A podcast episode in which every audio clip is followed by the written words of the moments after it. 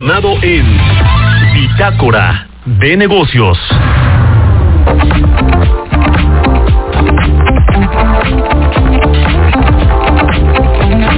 Y bien, como todos los lunes, le decía, cada 15 días está con nosotros Mariana Campos. Ella es la directora general de México Evalúa. ¿Cómo estás, Mariana? Muy buenos días. Muy buenos días, Mario. Me da muchísimo gusto saludarte a ti y al auditorio. Igualmente. Pues eh, el, eh, los datos de, finanzas públicas, ingresos del sector público para el mes de mayo, pues no fueron muy buenos, ¿no? Cayeron ahí 0.4%. Eh, hay un tema ahí con los ingresos eh, petroleros sobre todo, ¿no? Porque los tributarios siguieron creciendo.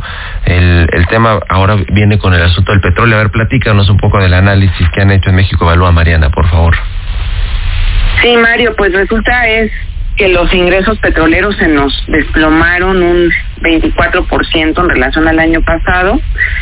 Y bueno, pues eh, lamentablemente los tributarios crecieron, pero no crecieron tanto como pues como nos hubiera gustado, solo un 3%, uh porque eh, pues no no venían muy fuertes en los últimos meses, entonces pues yo creo que eso todavía no ha sido suficiente para para darles vigor. El punto es que pues en conjunto caen los ingresos 0.4% a mayo. Eh, también traen un retraso importante en relación a los ingresos. ¿sí? Van atrasados en relación a lo que se esperaba y eh, por un lado el, el, gasto crece ligeramente en relación al año pasado, un 2.5%. Sin embargo, también va eh, atrasado en relación al programa. Eh, con todo esto, Mario, lo, el dato que yo creo que destaca muchísimo es el crecimiento del déficit. Uh -huh. Porque pues con un, un lige, una ligera caída en los ingresos y que todavía el gasto siguió creciendo un poco, aunque menos de lo esperado, de todos modos impactó el crecimiento del déficit, que fue de 126%. Eh, hay que aclarar que de todos modos el déficit está por debajo del programa y esto es porque Hacienda pues sí eh, se le aprobó un aumento en el déficit muy importante para 2023. Pero relación a lo que se registró el año pasado, este déficit es bastante alto, ¿no? Entonces, pues yo creo que eh, nuestra estimación es que pues el déficit vuelva a estar este año alrededor de 4% del PIB. Uh -huh, 4% es bastante pues elevado, sobre todo cuando iniciamos el sexenio con un déficit de pues de, de, de prácticamente 0%, no, o superávit incluso, no, o es, ese por lo menos era la intención, el objetivo del gobierno federal y obviamente pues ahora que no les alcanza el, los ingresos, eh, pues tienen que, recurrir a este a este déficit. El tema de, del petróleo eh, tiene que ver con los menores precios a nivel internacional, con la menor producción y exportación, con el tipo de cambio? Con, con cuál, ¿Cuáles serían ahí los elementos a considerar? Sí, yo justo creo que los tres, Mario. Uh -huh. O sea, la producción pues no está tan alta como se había establecido en el programa.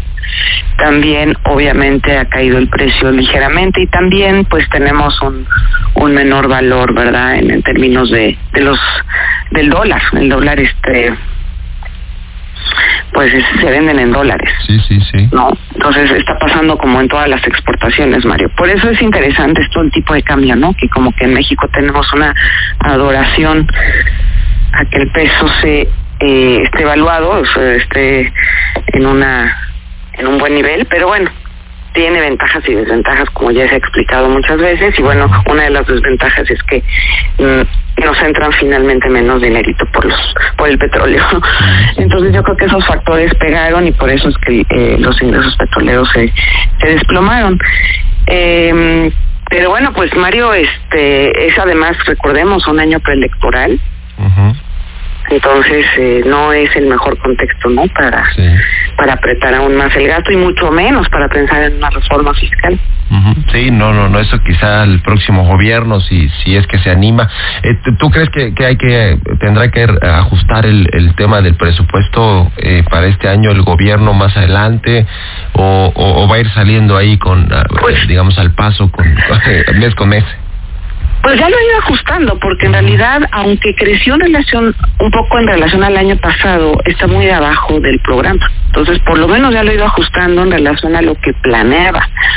Eh, esa, es, la realidad ya al día de hoy, ¿no? Entonces, yo creo que sí van a ir cuidando, eh, quizás no tanto en términos de que a lo mejor no baja este este déficit eh, de 4%, pero yo supondría que lo van a cuidar para que no crezca más allá del 4, pero porque pues, tú sabes, el 4% para México eh, es, es de buen tamaño.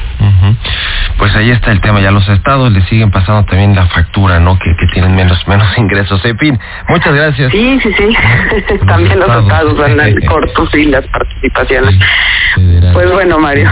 Gracias, querida Mariana. Un abrazo y, bu- y buen inicio de semana. ¿De qué? Hasta luego. Que muy bien. Es Mariana Campos, directora general de la Organización México Evalúa. 6 con 20 minutos. Vamos con Roberto Aguilar.